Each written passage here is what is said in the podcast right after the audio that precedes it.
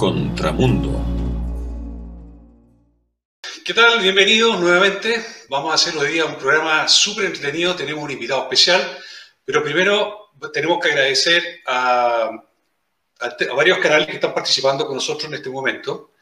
Eh, tenemos a República Libertaria con Don Andrés Lefort, tenemos a Cuidemos a Chile, eh, está Republicanos de Tarapacá, Contramundo y Latin Market, que lo represento yo.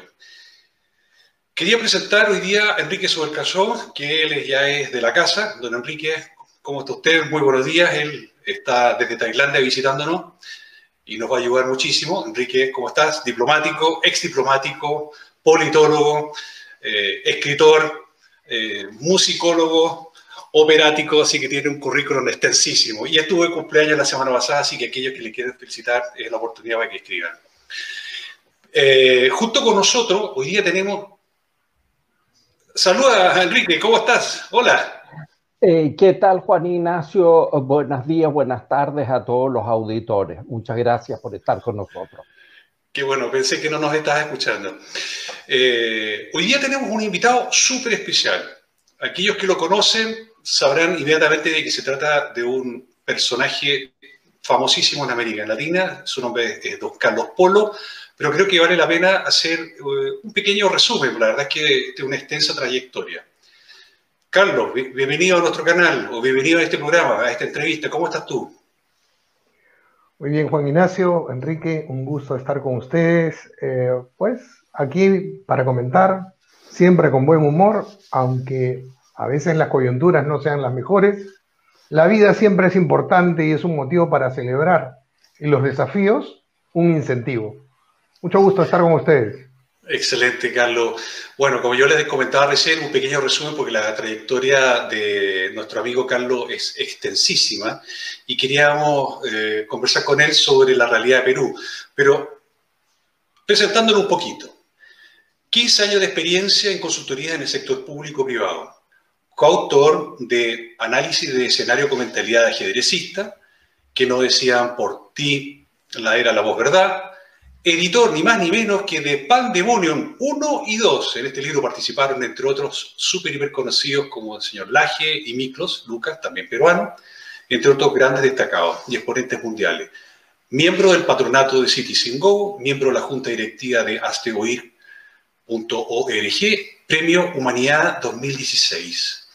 Para entrar en contexto ya rápidamente, yo quería comentarles una cosa. Eh, para conocer a nuestro entrevistado y participar con él un poquito, decirle que hasta hoy, en el año 2020, han fallecido en el mundo 400.000 personas, perdón, 1.400.000 personas por el virus chino, o el COVID, como lo conocen en el otro lado. Sin embargo, han sido asesinados más de 60 millones de niños hasta la fecha por el aborto, el equivalente hasta este momento a la población de Italia.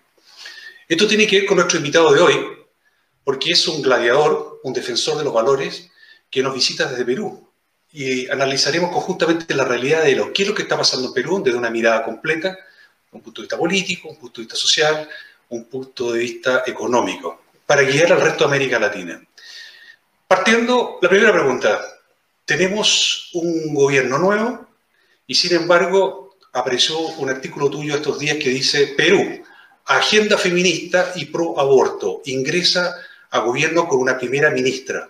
Alerta. Cuéntanos un poco, Carlos, ¿de qué se trata esto? Brevemente. Entre paréntesis ya tenemos un sinfín de preguntas, así que vamos a tratar de incorporarlas todas a este programa. Bueno, eh, comencemos diciendo que eh, tuvimos una semana muy agitada entre el 9 de noviembre y 16 de noviembre, donde tuvimos tres presidentes en una semana. Esto en general ha constituido un ataque a la libertad, a la democracia, a los valores fundamentales. Y cuando, digamos, eh, el Perú y todos sus ciudadanos creían que se iban a tomar un respiro con la salida que se había elegido, pues resulta que el, el congresista que está ejerciendo las funciones de presidente, Francisco Sagasti, elige como primera ministra a una conocida activista del aborto, de una de las organizaciones que promueve la despenalización, que ha promovido la despenalización del aborto en el Perú, lo sigue promoviendo, es la ONG Manuela Ramos, y tú fue coordinadora de esa institución justo en los años en que se gestó las campañas de esterilizaciones forzadas en el gobierno de Fujimori.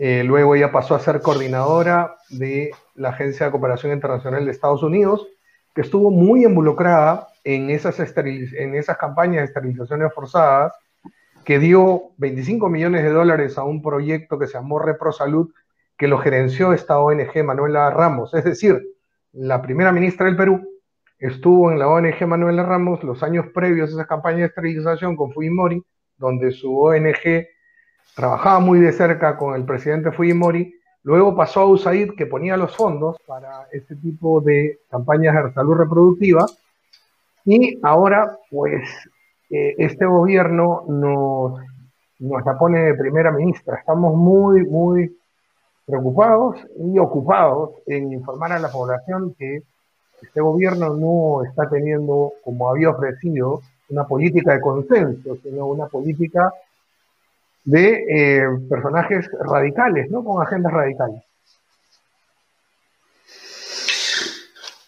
Uf, ay, ay, ay. Tú mencionabas, eh, Carlos, que han tenido tres presidentes en una semana, pero la verdad es que la historia de Perú es un poquito más compleja, porque han tenido cinco presidentes de alguna forma involucrados con la justicia. Eh, para América Latina esto es algo bastante extraño. Bueno, tenemos el caso de Brasil, pero no es tan, no es tan potente. Cuéntanos un poco qué es lo que pasa con Perú hoy día. ¿Por qué pasan estas cosas? ¿Qué, es lo que sucede en Perú para que se den estas condiciones? Bueno, habría que contarlo de dos maneras, ¿no? Y siempre con buen humor, ¿no? Porque, digamos, eh, siempre para un peruano conversar con, por, por, la oficina que dirijo, que soy el director para América Latina de Population Research Institute, Mm, antes de la pandemia viajaba hasta un poco más de lo que quería. Y tengo amigos en todos los países de América Latina. Y entonces, claro, a uno siempre le da vergüenza hablar del tema. Oye, los últimos cinco presidentes o están en la cárcel o están en camino a estarlo. Trágicamente se suicidó uno que le iban a abrir una investigación del mismo tipo de corrupción, casi todos asociados a la corrupción de Odebrecht por no decir los cinco. Y entonces da un poco de vergüenza, ¿no? Pero fíjate que el comentario de muchos de mis amigos es lo siguiente, ¿no?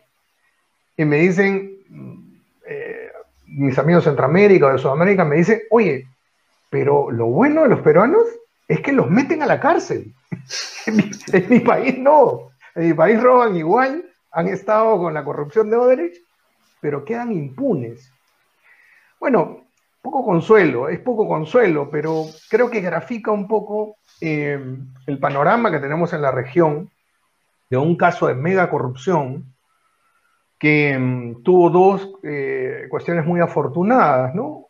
Eh, una, fiscales muy probos en Brasil que destaparon el caso y la providencia que llevó a que todo este dinero de la corrupción entre por el sistema financiero americano, el sistema bancario, y entonces, estos eh, personajes, altos funcionarios corruptos, de toda la vida en nuestros países, ¿no? digámoslo así, de toda la vida, eh, siempre pues quedan impunes porque aquí mismo manejaban los casos, pero cuando esto ya tiene em, pues eh, participación internacional, sobre todo participación de Estados Unidos, donde mal que bien el sistema funciona y las leyes se cumplen, es que los personajes locales, como los peruanos, etcétera, de varios de nuestros países, han tenido que afrontar esta situación eh, sin el control que normalmente eh, tenían antaño, ¿no? Y entonces son millonarios, eh, millonarios robos, solo por citar dos casos, este, gobiernos anteriores, desde Toledo, 2001 al 2006, eh, aprueban la construcción de una carretera transoceánica desde el Perú para Brasil, y entonces toda la corrupción hace los expedientes técnicos y resulta que va de una zona de poca producción en el país a una zona de prácticamente ninguna producción en Brasil, y donde después de invertir 6.500 millones de dólares, resulta que solo transitan 11 vehículos al día. 11. No 11 mil, 11 vehículos al día. Y entonces, claro, se gastan 6.500 millones del aporte de los impuestos de todos nosotros, que seguramente como en tu país y en todos nuestros países hacemos el esfuerzo, uno, por ser formales, ¿no? Dos, por pagar los impuestos y dejar de, percibir esos ingresos para ponerlos en manos de las autoridades, creyendo en los principios, en las libertades, en la democracia, en el país, y resulta que tenemos a estos sinvergüenzas que se gastan la plata, reciben sobornos y lógicamente merecen estar en la cárcel. Ok. Veo a Enrique ahí con unas ganas de preguntar. Vamos, Enrique. Bueno, ciertamente el, caso de Perú eh, llama un poco a la, a, la, confusión, entre otras cosas, porque siempre hay una, ha existido una percepción que la justicia en Latinoamérica está escorada, pero quiero alejar un poco el lente, hacer un, zoom hacia atrás. Eh, está el tema del intervencionismo venezolano o el intervencionismo progresista, de izquierda, marxista, como se quiera. ¿Cuánto pesa eso en la ecuación peruana? Lo pregunto porque me acuerdo que en, la elección, en una de las elecciones pasadas, en la Kuczynski creo, los dos candidatos eran de derecha y por lo tanto el electorado mayoritario de Perú era de derecha. Entonces, cuánto eh, quiere intervenir la izquierda latinoamericana o la izquierda internacional para dar vuelta a esta realidad numérica. Mira, yo creo que fue engañoso eh, el decir que eh, los dos candidatos del 2016, Keiko Fujimori y Pedro Pablo Kuczynski, al que todos conocemos como PPK porque menos del 1% podrían repetir Kuczynski, bien dicho, y el 0.01 podía escribirlo bien porque es un apellido polaco, dificilísimo escribir. O sea, y entonces PPK, digamos, ¿no? Keiko y Fujimori y PPK, eh, pues se presentaban internacionalmente como gobiernos de derecha, pero resulta que aquí, esta es mi opinión, opinión de varios también, eh, que vemos este asuntos del prisma de, las libertades eh, económicas, las libertades fundamentales, las libertades democráticas, en el que hay un conglomerado de grupos, eh, de, de, ONGs, de partidos políticos, de universidades, de grupos, mm, entre comillas, la sociedad civil, donde hay algunos filoterroristas. Es un conglomerado que cada uno saca el provecho personal, pero es un conglomerado de izquierda que subsiste a todos estos gobiernos, ¿no? El gobierno de Alejandro Toledo del 2001 al 2006 tuvo dos periodos absolutamente claros, ¿no? Un periodo que comienza eh, eh, al ser elegido Alejandro Toledo del 2001, llevado muy de la mano del de, eh, doctor Luis Solari, que ciertamente es un político católico, que es un político que no tiene una agenda de izquierda, y y bueno, hace una serie de política pública, siendo ministro de Salud, después siendo presidente del Consejo de Ministros, pero resulta que Alejandro Toledo, digamos, a los dos años y medio de su gobierno, hace un movimiento y cambia su agenda por una agenda con estos conglomerados grupos de izquierda que habían surgido después del gobierno de Fujimori, y es lo que posteriormente Alan García, del 2006 al 2011, convivió con este poder eh, eh, Humala les dio toda la agenda de su gobierno y PPK también. Entonces, PPK, que se presentaba como un técnico de derecha, financiero, se presentaba con la publicidad de un gobierno de lujo, para la reactivación del país, fue el gobierno que tuvo mm, a los mismos ministros desde Toledo, Alan García, este, Humala, prácticamente los ministros, los viceministros y la plana de directores simplemente rotaron en estos gobiernos y, permanecen siguiendo las mismas recetas, sobre todo en la agenda social. Esto es aborto, apoyo del concepto de género en las políticas públicas, sobre todo de educación y de salud, eh, eh, apoyo a la agenda LGTB. Y entonces, claro, eh, no se podría decir exactamente que el gobierno de PPK fue un gobierno de derecha. De hecho, en los primeros seis meses aprobaron una serie de normas del Ejecutivo donde se aprobó el hecho de dar anticonceptivos a los jóvenes sin el consentimiento paterno desde los 14 años, cosa que poco se ha mencionado se impulsó el currículum de educación en los colegios con el concepto de género, con el concepto de identidad de género, ¿no? Este que no tiene límites y que cuando dicen que solo es LGTB te están escondiendo buena parte del discurso, porque esto es todas las letras del abecedario. O sea, el género es, es un concepto abierto que no tiene límites a las orientaciones sexuales. Y apoyo a la distribución de la píldora del día siguiente, muchas otras cosas más, que es la, agenda social conocida de estos grupos de ecología radical, de diversidad cultural, multiculturalismo.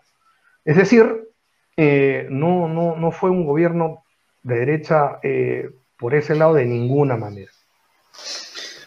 Carlos, cuéntame una cosa, el aborto, ¿cómo va en Perú? ¿Está autorizado? tres causales o, hay, hay, proyectos como en Argentina de llevar al aborto libre? Hay proyectos, pero aquí, aquí es buena, buena ocasión para hacer una aclaración que creo que puede ser muy importante, incluso para muchos grupos, grupos pro vida que a veces suelen caer en un error, en un error de concepto importante. ¿no? El aborto es una inconducta, es un delito en el Perú. Eh, solo hay un caso donde este delito, o sea, está tipificado en el Código Penal, eh, solo hay un caso donde este delito es no punible.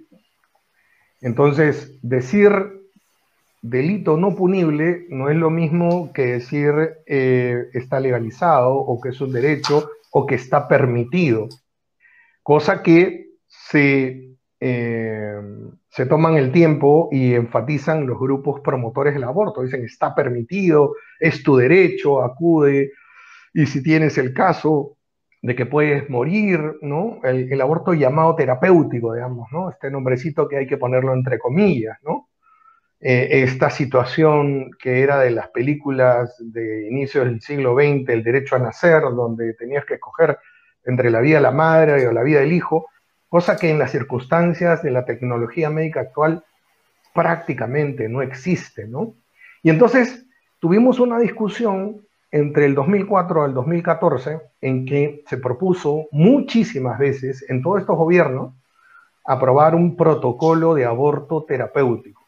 Pero un protocolo es una reglamentación, es una norma técnica eh, que tiene un gran problema. Finalmente, en 2014, en el gobierno de Mala se aprobó pero como se aprueban muchas normas, digamos, de ese nivel, ¿no? Bueno, de otros niveles también, pero esta norma en particular eh, lo hicieron pues a la fuerza, al caballazo, con, prepotencia, porque técnicamente no se puede reglamentar un delito. Y en el derecho penal hay muchas eh, figuras que constituyen delitos no punibles. Por ejemplo, para explicarlo en el caso del Perú, ¿no? En el caso del Perú, un, robo de menor cuantía, que está estipulado cuánto es menor cuantía, menos de una unidad impositiva tributaria, algo así como 1.200 dólares, cuando, cuando se produce un robo de menor cuantía, eh, es no punible.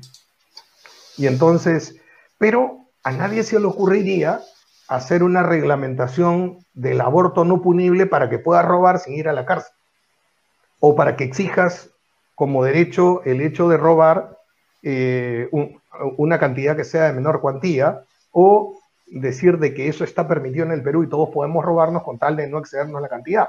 O vas con tu calculadora, tasas todo lo que te robas y entonces no te pasas la cantidad y no hay problema. Eso es lo que se hizo con el aborto terapéutico. O sea, reglamentar un, una, una inconducta, un delito, y hacerlo pasar eh, como un protocolo eh, que la ciencia médica debería resolver. lo estudiamos con algunos ginecólogos de renombre aquí en el Perú.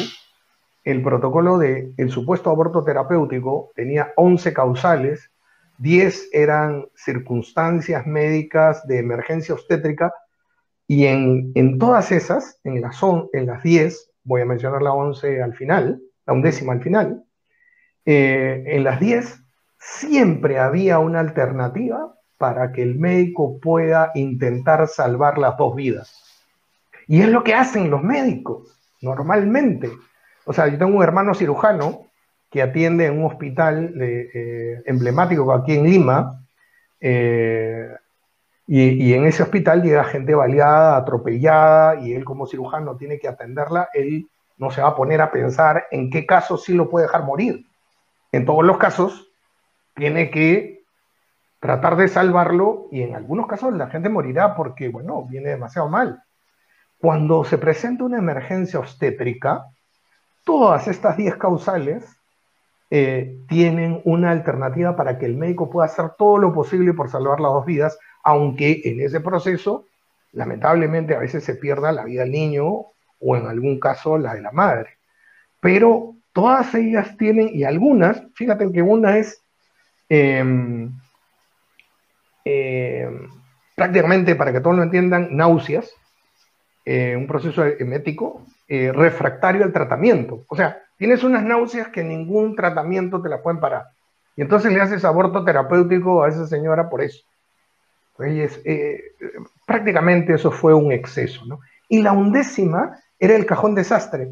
Y todas las demás que puedan consistir algún peligro para la madre. Entonces, ¿en qué se convirtió esto? En que ahora, abusivamente, hay, a partir de cierto colectivo de ginecólogos, ciertos grupos pro aborto de siempre, que ahora dicen que eh, cualquier caso de aborto por violación, aborto por malformaciones congénitas, eh, hace sufrir a la madre y entonces se convierte en un ataque a la salud, por lo tanto, con todo ese malabarismo se convierte en un aborto terapéutico y por lo tanto están permitidos y se deberían explicitar dentro de esa causal undécima. Esa es la situación del aborto en el Perú.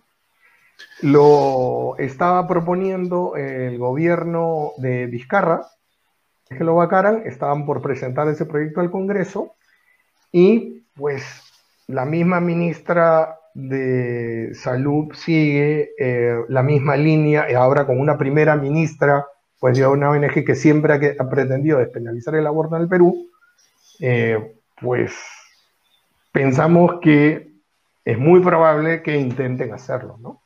Si es que lo dejamos. Cuéntanos una cosa, brevemente. Eh, ¿Perú está sufriendo con inmigración? Sí, sí, sí, eh, tenemos muchos venezolanos. Además, eh, ustedes los chilenos creo que hicieron ah, una cuestión de orden, obviamente que me, me, pareció sensata, porque ciertamente aunque la gente sufre, pues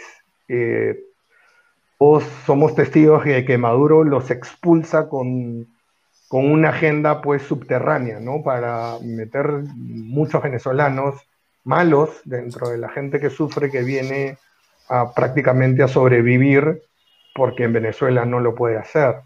Entonces aquí hubo una política de puertas abiertas a los venezolanos y pues inundaron el país. Algunos dicen medio millón, pero las fronteras peruanas con Ecuador no son muy controladas. Eh, siempre, desde que uno tiene memoria, vio, hasta que quitaron la subvención a la gasolina en Ecuador, siempre había un contrabando de la gasolina de Ecuador hacia Perú y de medicinas. Y entonces por ahí circulaban como pera en su casa la gente. Entonces, eh, la cantidad de los miles de venezolanos que venían, este, pues deben haber ingresado sin ningún control podemos haber llegado hasta un millón. No hay mucho venezolano acá en Lima, mucho, y en provincias también. Enrique, tú tienes una visión geopolítica eh, y diplomática. Eh, tú tenías varias preguntas que nos habías comentado antes del programa. ¿Cómo le podemos sacar el jugo a don Carlos?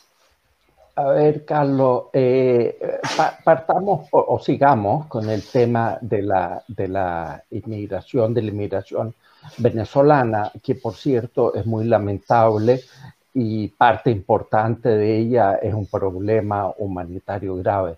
Pero acá en Chile, el gobierno, aunque no lo ha explicitado mayormente, pero otras organizaciones han detectado que dentro de la inmigración venezolana eh, ha llegado mucha gente eh, con la tarea de participar en eh, eventos de desestabilización gubernamental.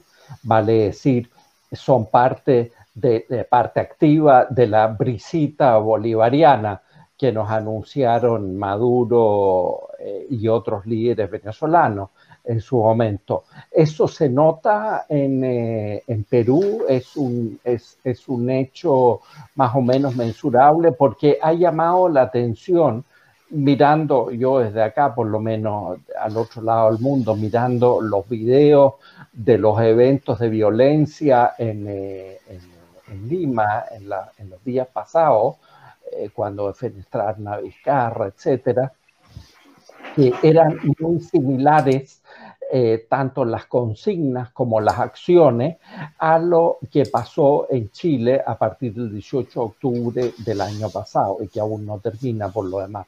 Entonces, ¿cómo juega el factor de desestabilización venezolano en todo el tema de la inmigración?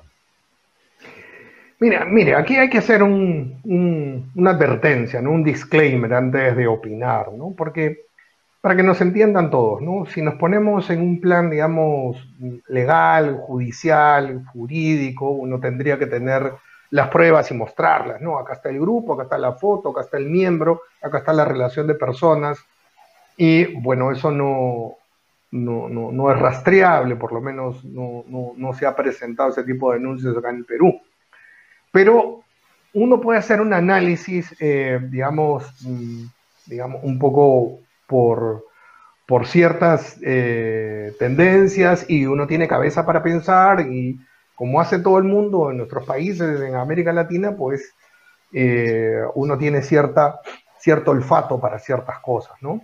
Y, voy por ese lado del olfato, ¿no? Si uno ve en Chile que eh, estos grupos violentos pues tienen participación de estos grupos de izquierda que les gusta mucho Maduro, que les gusta mucho Cuba, etcétera. Eso mismo hemos visto aquí en el Perú. O sea, eh, cuando nosotros eh, tuvimos esta crisis de violencia, marcha el 12 de noviembre para sacar al presidente del Congreso que había asumido las funciones de presidente cuando declararon, destituyeron al presidente Vizcarra que fue eh, el señor Manuel Merino, eh, fue el 12 de noviembre la primera marcha y la segunda el 14, uno ve eh, el mismo tipo de violencia, el mismo tipo de armas caseras que salieron en muchos videos, el mismo tipo hasta de slogans y los grupos que apoyaban y los grupos que se beneficiaron, pues todos están muy emparentados con Venezuela. Entonces, como uno siempre dice por ahí, ¿no? Bueno, si es un animal grande, con trompa, con orejas como abanico, con patas como columna, varita, o sea, pues es un elefante, ¿no? Y entonces aquí también, o sea, cuando hacen toda esta revuelta, resulta que es contra eh, se llama aquí vacancia presidencial, es una figura que tiene la Constitución, artículo 113. Declaran vacancia presidencial por incapacidad moral permanente, porque a todas luces era un secreto a voces que el presidente Vizcarra era un corrupto en los 10 últimos años que tuvo función pública como gobernador en el sur del Perú, en Moquegua, como ministro de Transportes y Comunicaciones de, Pero Pablo Kuczynski y finalmente como presidente. Y las dos últimas semanas su gobierno lo, lo expusieron mediáticamente porque lo, decía no conocer unos empresarios envueltos en corrupción y después le secaron las fotos eh, corroboradas por el peritaje de la fiscalía. Entonces era un presidente que mentía descaradamente a, a la nación. Entonces lo sacan y los medios de comunicación, todos financiados por el gobierno y por este conglomerado que explicaba al principio, que está sobreviviendo a estos distintos gobiernos, que recibe a esos opinólogos y, entre todos se reciclan para generar una apariencia de que es la sociedad en conjunto la que opina, pero es este grupo que se beneficia, resulta que todo termina en que el nuevo presidente tenía que ser elegido entre dos partidos de izquierda radical que habían tenido las bancas más minoritarias en el último proceso, que fue eh, a inicios de año, que había uno sacado 7% y el otro 6%, y todos muy pro Cuba, muy pro Venezuela.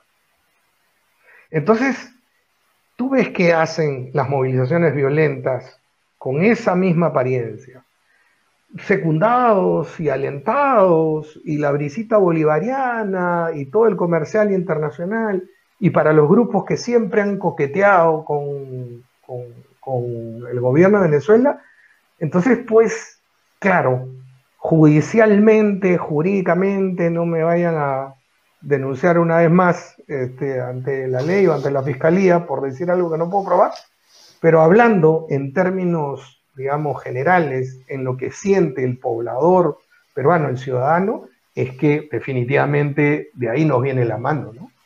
Carlos, cuéntanos una cosa, el, no, no, puede que esté equivocado. Eh, ¿Existe en Perú un movimiento para cambiar la constitución también, como lo está haciendo en Chile y lo está pasando en Estados Unidos y hay gente que quiere cambiar la constitución, como el señor Sanders? Efectivamente, Juan Ignacio, eh, me, olvidé, se me pasó mencionar eso, ¿no? Como otro elemento de este, este animal que finalmente es un elefante, ¿no? Igual que en Chile, todo esto termina en que quieren cambiar la constitución y ya sabemos en qué, en qué aspectos y qué grupos son los que los proponen. Entonces, si todo, todo va para el mismo sitio, ¿no? Eh, esto, lo que pasó en Chile, o sea, por la subida del pasaje eh, en esos cuatro centavos de dólar, eh, fue la coyuntura, el detonante, pero que pues ahora me imagino que la mayoría de tus compañeros saben que fue una excusa para algo que ya estaba planeado. Aquí, no. Aquí, yo, aquí los, medios de comunicación eh, y todos los partidos, tanto de izquierda o de derecha, han hecho caso omiso sobre eso y, han, y, como que no era existido. O sea, ah, creo que me comí la parte en todos los ciudadanos que tienen dos dedos de frente. Me comí los dos dedos de frente.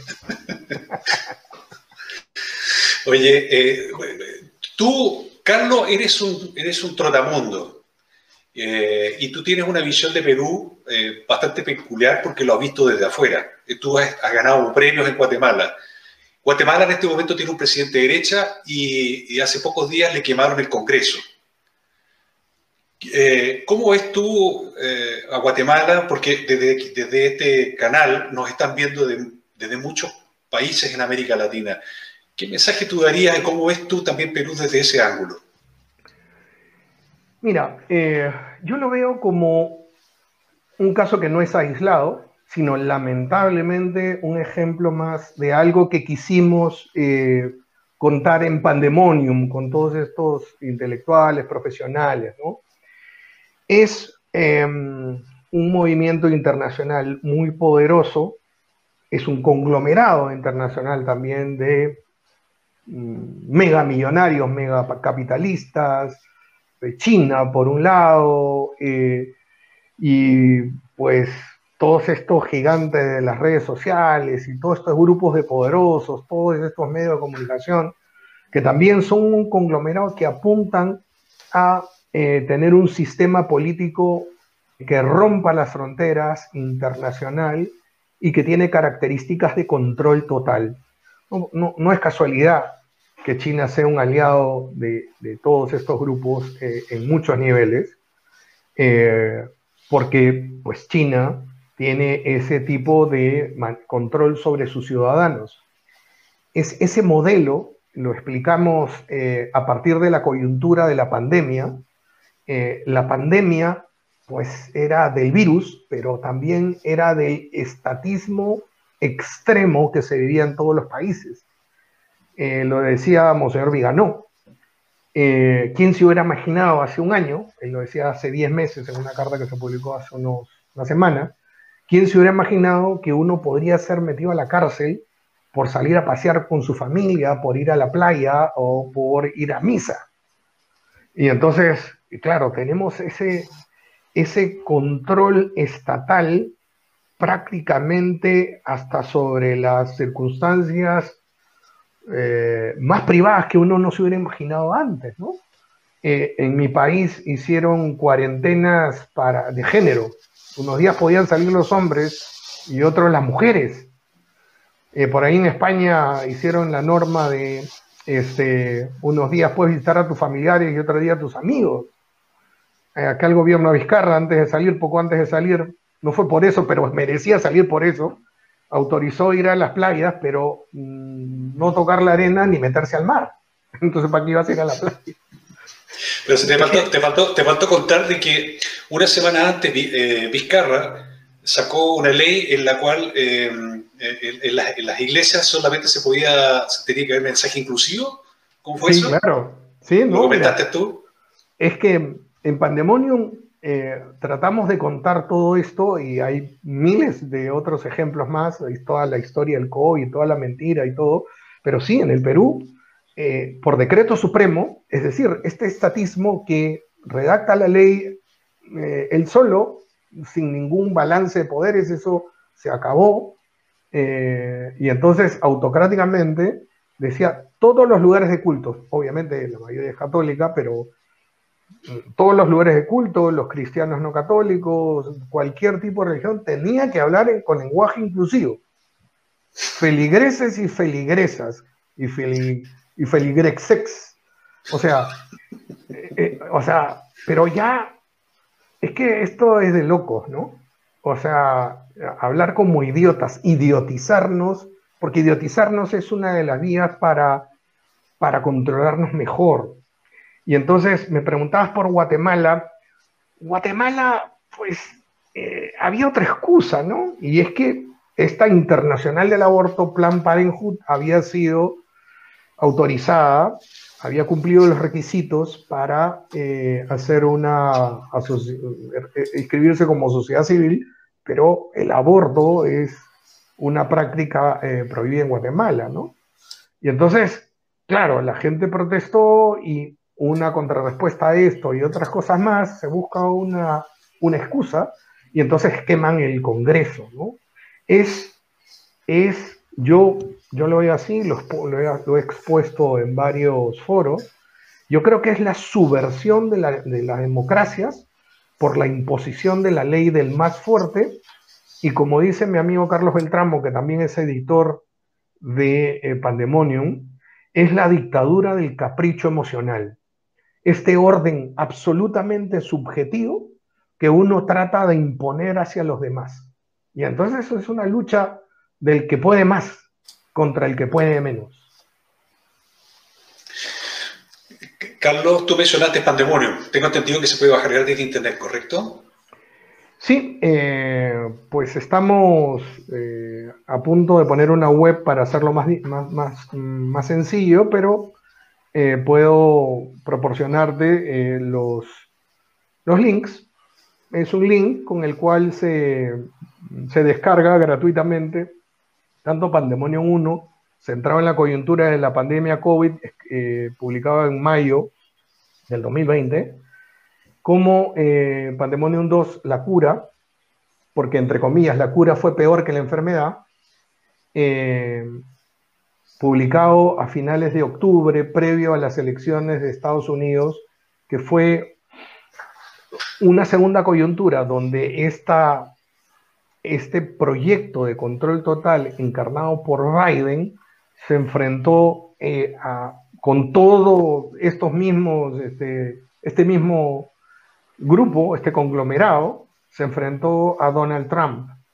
Y entonces era clara, tú, tú veías una agenda por un lado quién está a favor del aborto, quién está a favor de los LGTB, quién está a favor de China, quién está a favor de todo lo que denunciamos en este, este modelo de pandemonium, era Biden, y todo lo opuesto era Trump. Y, esta polarización del, del ámbito político en Estados Unidos, pues es lo que de alguna u otra manera se está viviendo en Guatemala, se vivió en Chile, se ha vivido en Perú, y, se está viviendo en muchos otros países. ¿no? En Ecuador también hubo una crisis simultánea, la que tuvieron ustedes en octubre del 2019, en Ecuador. Eh, tanto es así que el presidente Lenín Moreno tuvo que mudarse de Quito a Guayaquil y se metió en un búnker. Eh, ahí los protagonistas fueron los del Consejo Nacional de Asociaciones Indígenas, del Ecuador, la CONAIE. Eh, fue terrible también, ¿ah? Y no desembocó en algo peor porque, bueno, se tranquilizó un poco la cosa, Carlos, eh, ahí te están mandando saludos, saludos de Zaragoza, España. Veo que tiene fans en todo el planeta, así que felicitaciones. Bueno, Carlos es un invitado de lujo. Carlos, hay una cosa que, resulta para el, común de los latinoamericanos, la sensación de que en, Perú no hay comunismo. Ustedes sufrieron eh, el embate Sendero Luminoso, eh, con asesinatos durante muchos años. Sin embargo, eh, uno desde, desde, otro país ve a un Perú con, con, candidatos de derecha y los de la izquierda en una posición bastante menoscabada. ¿Es así realmente? ¿Hay comunismo en Perú? ¿La gente qué piensa el ciudadano común? sobre estos partidos que son dictatoriales en América Latina? Mira, yo, yo, yo creo que eh, el comunismo ha sido bastante inteligente como para poder eh, esconder el objetivo final que persigue y solo mostrar en una narrativa política aquellos pasos intermedios sean políticamente más correctos, ¿no? Y entonces, claro, uno le dice, ah, eres comunista. No, no soy comunista, soy socialdemócrata. ¿No? Y entonces, claro, no es comunista, es socialdemócrata. Y, o, soy socialista. Y entonces te muestran en su narrativa política solamente aquello que goza de cierta aceptación en este momento y no te van mostrando y no vas viendo las orejas del lobo, ¿no? Pero te lo cuento con una anécdota para, para contarle un poco hasta graciosamente, ¿no?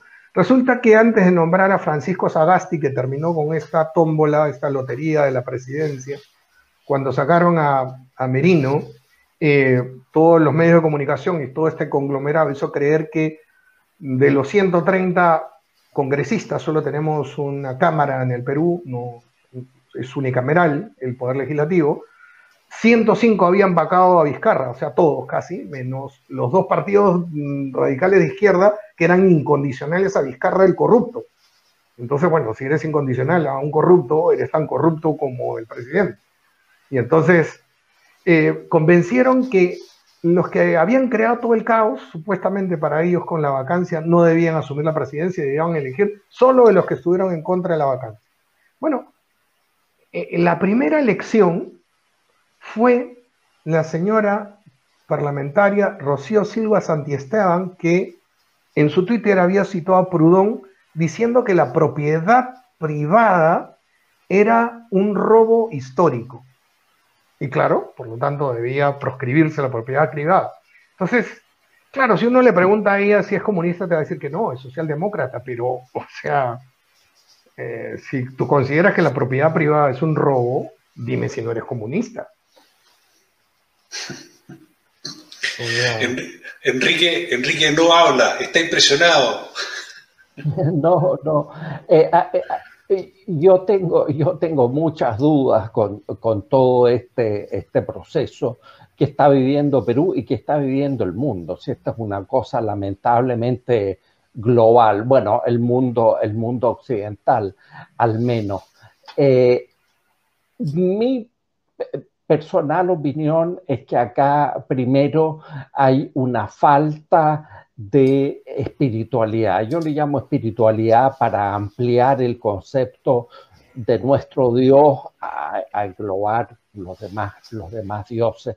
Acá tenemos una élite, una élite que la, que gobierna, eh, no otras élites, eh, la élite que gobierna, que se cree o que no cree en Dios, o que ha sustituido a Dios por ellos mismos y por lo tanto legislan a su mejor parecer. Y me gustó tu frase, Carlos, de los caprichos, eh, legislan a través de, de sus caprichos personales, caprichos ideológicos. ¿Tiene esto vuelta? Lo pregunto en el contexto de que hemos visto en Chile eh, la emergencia ha emergido una tal llamada nueva derecha que todavía no se estructura, eh, pero que sí está elaborando un contradiscurso. Los autores de los volúmenes que tú eh, editaste y estás reseñando, también no conozco la nómina completa, pero son destacados exponentes de lo que podríamos llamar el contradiscurso a la izquierda y al progresismo internacional. ¿Crees tú que con este impulso eh, intelectual que estamos viendo de ciertas élites antiproceso progresista, por así decirlo, es suficiente? ¿Qué más hay que hacer para que esto eh, realmente prenda y podamos dar vuelta al tema? Bueno, yo, yo voy por el tema de Dios eh, en primer lugar, ¿no? Mm, yo creo que Parte de esta época es que ha perdido todos los puntos de referencia hacia los cuales pueden voltear los ojos los seres humanos. Dios, eh, históricamente, Dios desde que somos hombres, es el punto de referencia donde nosotros encontramos la verdad, el bien y encontramos la, la razón para convivir unos con otros de una manera armónica, ¿no? Un principio unificador bueno, mm, como católico, bueno, eso está más desarrollado con toda la doctrina social de la iglesia, obviamente, pero hablando de ese nivel nomás, hay un, hay un artículo impresionante en Pandemonium 1 de Remy Braguet, este eh, filósofo católico francés, eh, hablando de cómo a partir de la desgracia en una pandemia eh, los seres humanos históricamente han volteado sus ojos a Dios y cómo en esta las características eran todo lo contrario. Eh, déjame decir que mm, sí, hay un sentimiento eh, siempre de pesimismo, de saber de que pues esta gente que está imponiendo, se está anulando las libertades, está planteando un sistema totalitario, hegemónico, se va a salir con la suya y no va a ver cómo voltearlo. Esa es la sensación pesimista, ¿no? Y han llegado lejos. O sea, si, quieren imponernos el lenguaje inclusivo en las misas, ir a la playa sin meterte al mar y, toda esta locura del género, etcétera, eh, pues han llegado lejos. Han llegado lejos y han llegado profundo para el ser humano. Sin embargo, eh, históricamente todos estos sistemas totalitarios han tenido la contradicción dentro de sí mismo y han habido otros grupos en los que, eh, digamos, para decirlo, si quieres, en términos marxistas, se han agudizado las, contradicciones, o para decirlo en términos más literarios, se han profundizado ciertas grietas de ese sistema y esos sistemas terminaron como terminó el, el nacionalsocialismo, como terminaron los comunistas en Rusia y otros regímenes totalitarios en el mundo. Y entonces, claro, hay algunos intelectuales que le toca hacer su partecita, pero hay otros grupos de la sociedad civil que les tocará hacer la otra. Eh, yo veo que las características de este sistema hegemónico son sistemas de un socialismo que, por lo menos en América Latina, no produce riqueza, distribuye pobreza. Eso es Venezuela. O sea, distribuye pobreza, genera un clima insoportable donde la gente tiene, o sea, digamos, yo le podría decir a algún defensor del régimen de Maduro, del régimen cubano, que la dirección de la, de la migración plantea, digamos, eh, la naturaleza, el bienestar. La gente no está peleándose por entrar a Cuba o Venezuela, la gente está peleándose por irse. Y entonces, em, yo creo que en sí mismo esto va a reventar tarde o temprano. El Perú está viviendo una crisis no solamente sanitaria, con el récord de mayor cantidad de muertos por millón de habitantes, o fue pésima la versión de la pandemia, sino también una crisis económica muy fuerte como las que ya hemos vivido desgraciadamente antes, pero muy fuerte. Son casi 7 millones de personas que se han quedado sin empleo y son muchísimas empresas que han cerrado y que no, no tienen cómo recomponerse y el gobierno hizo, Vizcarra hizo un proyecto que se llama Reactiva Perú y se reactivaron entre algunas empresas, todos los medios de comunicación que servían al gobierno. Es decir, crecimiento improductivo, algo que no produce riqueza. Y entonces, eh, yo creo que eso va a pasar la factura tarde o temprano y esto se va a hacer insostenible y puede dejar espacio para que haya una propuesta, Dios mediante, que, eh, que se aparte de estos modelos estatistas, socialistas, controlistas. Sí, nos quedan algunos minutos todavía y te metiste en un tema que me gusta mucho, que es el tema económico. Eh, un par de datos. Se supone que Perú es uno de los países que ha tenido el mayor retroceso económico de América Latina. Hay, otro que tuvo un, retroceso mayor, que fue Argentina. Pero, y mencionaste también el tema del empleo. Eh, me llegó hoy en la mañana un estudio eh, bien interesante sobre las se, hizo a 20.000 empresarios en América Latina y Perú es el único país que aparece con, eh, con posibilidades negativas de aumentar el empleo dentro de los próximos 24 meses. ¿Cómo crees tú que el efecto económico puede afectar al tema político para las elecciones que ustedes tienen en abril del próximo año? Pues mucho, yo creo que mucho porque mm, ya eh, después de eh, siete meses de pandemia, casi ocho, que llevaba Vizcarra, eh, el tema del COVID, el miedo, el terror que el mismo gobierno, la misma prensa internacional y local habían sembrado con respecto al virus. El virus hay que cuidarse, obviamente, hay que ser responsable, hay que seguir las normas de higiene, de precaución. Eso, pues, quien lo duda, yo no estoy en contra de eso. No digo que la pandemia no existe, existe. Y mucha gente se murió, mucha gente quedó con secuelas. Pero, eh, pues, eh, junto con eso, eh, la gente, más del 60% de la economía del Perú es informal, hay muchísima gente que tiene un empleo, una ocupación, digamos, informal, que se procura el sustento diariamente, o sea, trabaja para el diario. Y entonces esta era una pandemia hecha con criterios de, para la clase media, ¿no? Sal una vez por semana para comprar todas las cosas, no salgas a cada rato. El 30% de los hogares en Lima no tiene un refrigerador. Entonces, ¿cómo vas a comprar para la semana? Eh, y tienes que tener el dinero para comprar para, para la semana y mucha gente este, eh, gana para comer en el día. Entonces, poco a poco, ese miedo al, al, COVID fue desplazado por el miedo a morirte de hambre, a ver arruinada tu economía y la gente perdió sus, sus ahorros, mucha gente perdió sus empleos y, y simultáneamente vio un familiar enfermo que arruinó su economía totalmente. Entonces, todo eso se, se ha arrastrado y actualmente estamos viviendo una crisis económica eh, junto a la crisis política y junto a la crisis sanitaria.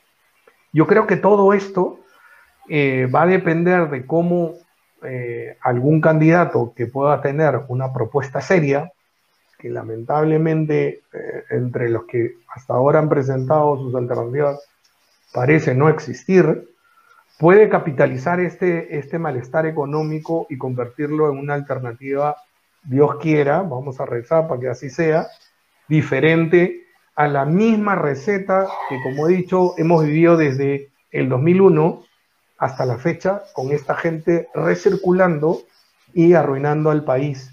Obviamente hubo un crecimiento hasta más o menos el 2012, 2012 a la mitad, 2013 a la mitad del gobierno de Humala, sostenido, pero ustedes saben cómo funciona la economía, se producen las cosas buenas y luego esto tiene un efecto eh, que va en los años posteriores y si comienzas a hacer las cosas mal, bueno, la curva va hacia abajo. Eso nos ha pasado.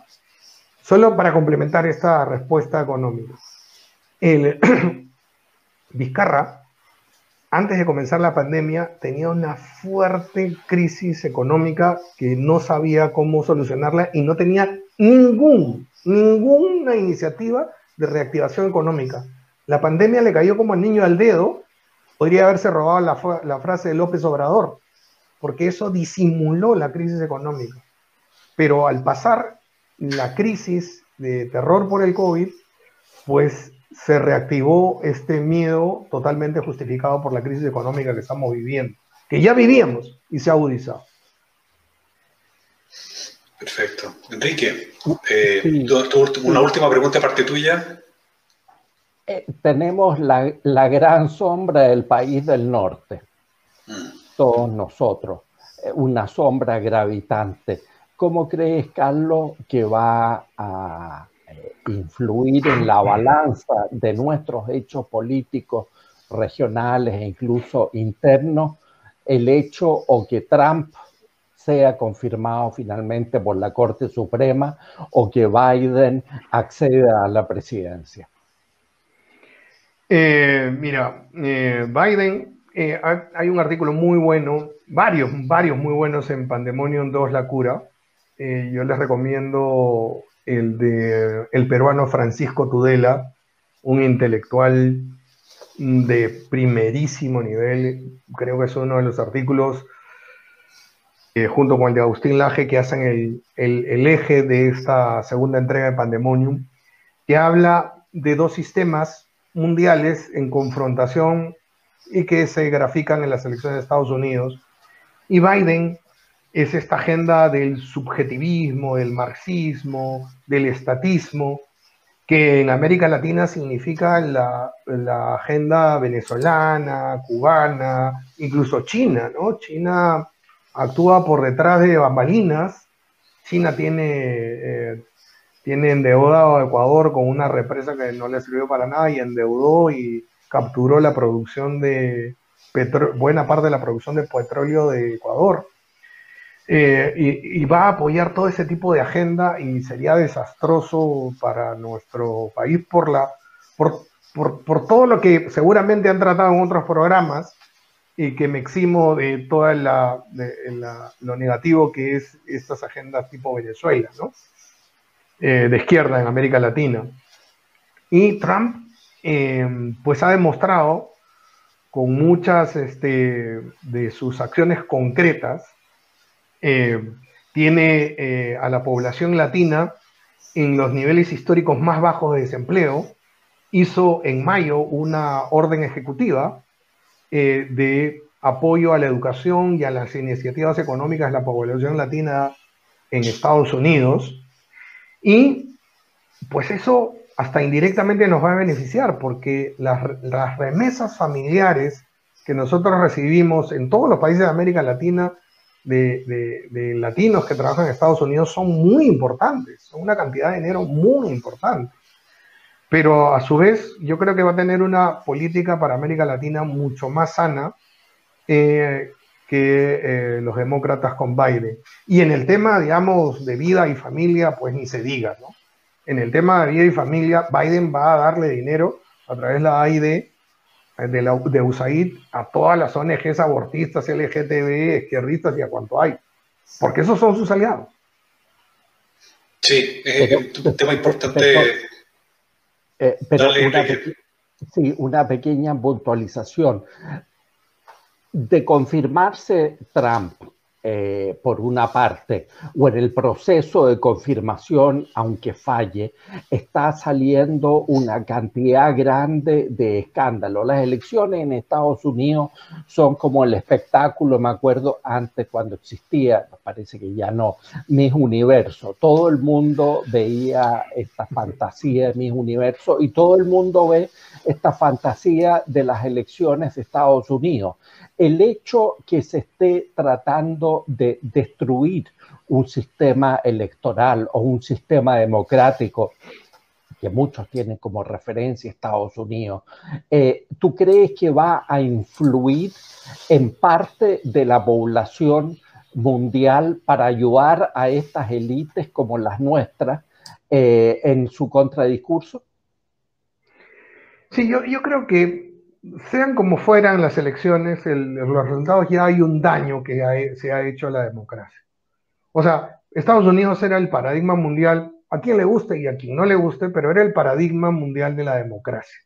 Ellos entendían así, y creo que así también lo entendía el mundo, y ese paradigma está envuelto en un fraude, pero, pero un fraude gigantesco, ¿no? Que en estos días se va a explicitar con em, esto de la votación electrónica y eh, la empresa que manejó y el software que se manejó, que eh, irónicamente, curiosamente, era una empresa venezolanos, eh, tenía aportes chinos y entonces, pues ese escándalo se está siendo investigada. hay una abogada, Sidney Powell, que cualquier persona que tenga un lío importante en Estados Unidos le gustaría tener a Sidney Powell como su defensora.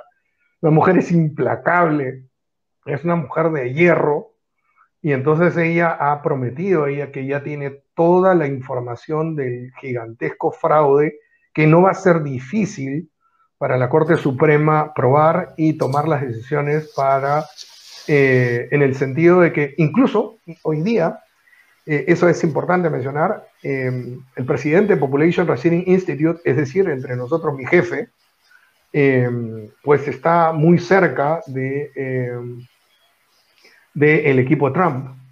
Eh, él es un experto en China, entonces aporta una serie de cosas, pero hoy día escribía que esta señora Powell no solamente tiene información de eh, fraude de los demócratas, sino de alguno que otro republicano. Entonces, no es Sidney Powell una empleada de Trump, no es parte de su equipo legal, es una abogada independiente que va a presentar información del fraude, pero que en cantidades masivas ha sido a favor de Biden y con lo cual eh, eh, los votos reales de, eh, de Trump han sido miles, sino millones más que los de Biden y eso se va a, resolver en los próximos días. Pero sea en un sentido o en otro, sí creo que se ha cuestionado el sistema democrático en Estados Unidos, sí creo que va a haber un lío posterior, lamentablemente va a haber un enfrentamiento que va a eh, afectar muchísimo la democracia en ese país. Carlos, eh, nos pasamos en el tiempo, pero la verdad es que queremos que nos deje un mensaje de esperanza para Perú y para Hispanoamérica. Este programa lo están viendo a, los, a los, dos lados del charco. Eh, eh, ahí nos están saludando desde Buenos Aires. Hola Ana, encantado. ¿Qué mensaje le das a los hispanos que están escuchándonos desde Alaska a la Patagonia y, a, los dos, a los dos lados del charco? Por favor, y con eso terminamos el programa porque queremos escuchar un, un mensaje tuyo de esperanza. Sí, mira, eh, disculpe que me haya referido muchas veces a Pandemonium, pero creo que es una forma en que se, matan dos pájaros de un tiro. Uno, que hemos podido darle potencia a ciertos pensamientos ahí, y dos, que ustedes lo pueden ver eh, después de este programa con mayor amplitud, porque siempre este programa es limitado en el tiempo. Y ahí decíamos, frente a la narrativa del gran reseteo, de este controlismo que quiere borrar nuestro pasado y darnos la moralidad, los principios y las reglas de juego eh, como si eh, con un complejo de Adán y decirnos cómo debemos hasta estornudar de aquí en adelante, hay una propuesta de parte de todos nosotros eh, por la restauración de este aparato lógico, filosófico, que es la civilización de Occidente judeo-cristiana, con sus principios y sus valores, que viene desde Aristóteles. Es un sistema que eh, desarrolla en la sociedad la, capacidad de entender las cosas con certeza y de aproximarse a la verdad. Todo esto está puesto en juego ahora, está puesto bajo amenaza, pero nosotros tenemos que participar más en la política Creo que si lo hacemos en forma masiva, estos sistemas de, control van a hacer agua, se van a agrietar, pero va a significar de nosotros un esfuerzo de participar más.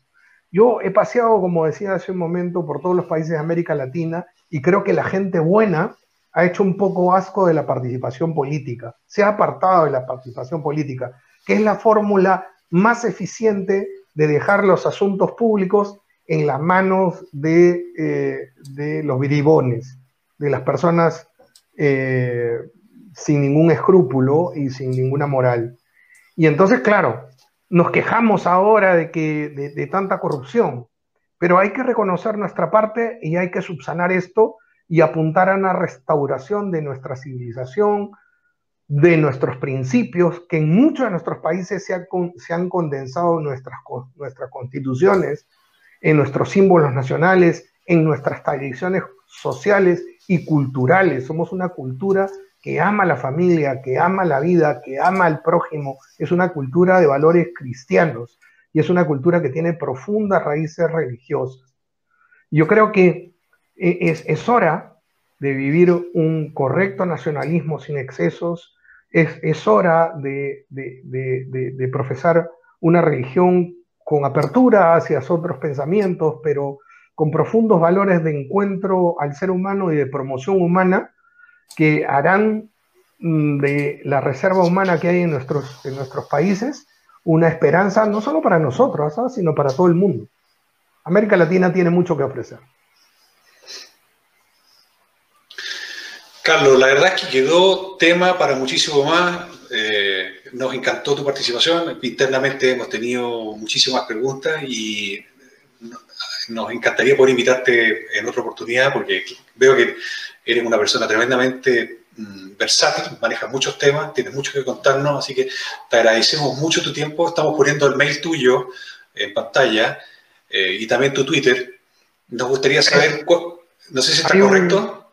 No, no, no, hay, hay un pequeño error. Es carlospolo arroba la pop, L de latino, A de América, pop.org. Y mi Twitter es, eh, creo que está bien, arroba carlospolo perú. Arroba carlospolo perú. Claro, el Twitter es Carlos Polo Perú. Ahí está. arroba Carlos Polo Perú, sí. sí, y, cuéntanos cuál cómo podemos buscar el pandemonio. Eh, ¿Cuál es el eh, link? Sí, les paso los links, eh, bueno, no me lo sé de memoria, pero se los paso para que lo puedan poner debajo de, la reseña de este video donde lo coloquen. pues es, es, a ver. Vamos, la próxima semana vamos a abrir una página web que se llama proyecto-pandemonium.org. este es el link que he puesto ahí en el chat de mm, Pandemonium 2.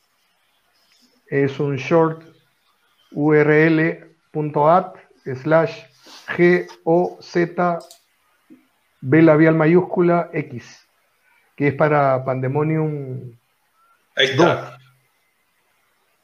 Perfecto. De todas maneras, toda esta información la vamos a poner en los comentarios y para mí ha sido un honor tenerte en el programa. Eh, Enrique, también muchísimas gracias por participar. Eh, desde Tailandia está amaneciendo, desde acá, desde este lado del, del mundo, ya es de noche. Así que muchísimas gracias a todos por participar. Nuevamente agradecer a República Libertaria, agradecer al canal de Cuidemos a Chile a Republicanos de Tarapacá y también al canal de Contramundo por haberse acoplado a este programa. Carlos, muchísimas gracias por tu tiempo, que tengas un excelente día y, lo que quede de la semana. Bendiciones para ti y tu familia. Para todos ustedes, muchas gracias. Muchas gracias. Contramundo